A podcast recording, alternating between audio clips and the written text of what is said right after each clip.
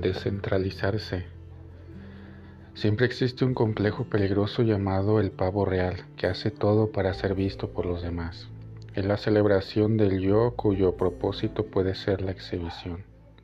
Con la debida atención a los trastornos que pueden provocar este tipo de conductas, la invitación es a aprender de Jesús a descentralizarse y liberarme de los apegos al yo como otra forma de vida.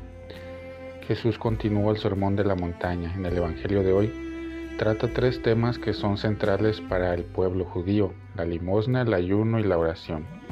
Jesús destacó la importancia de cada uno de estos gestos, pero llamó a la reflexión sobre la forma, el contenido como cada uno de ellos se lleva a cabo.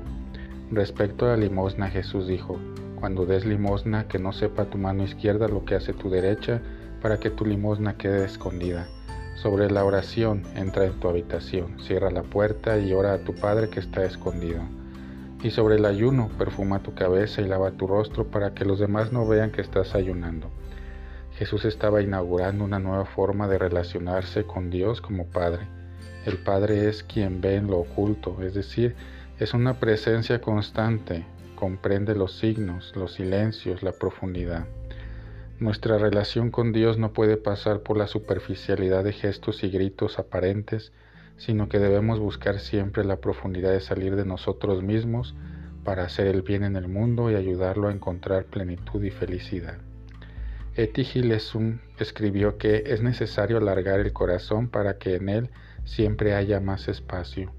La invitación que hace el Señor es a dar sentido a cada gesto que hacemos en la vida y hacerlo no por aplausos, sino por su significado para crecer, descentralizarse y expandir el amor al Padre.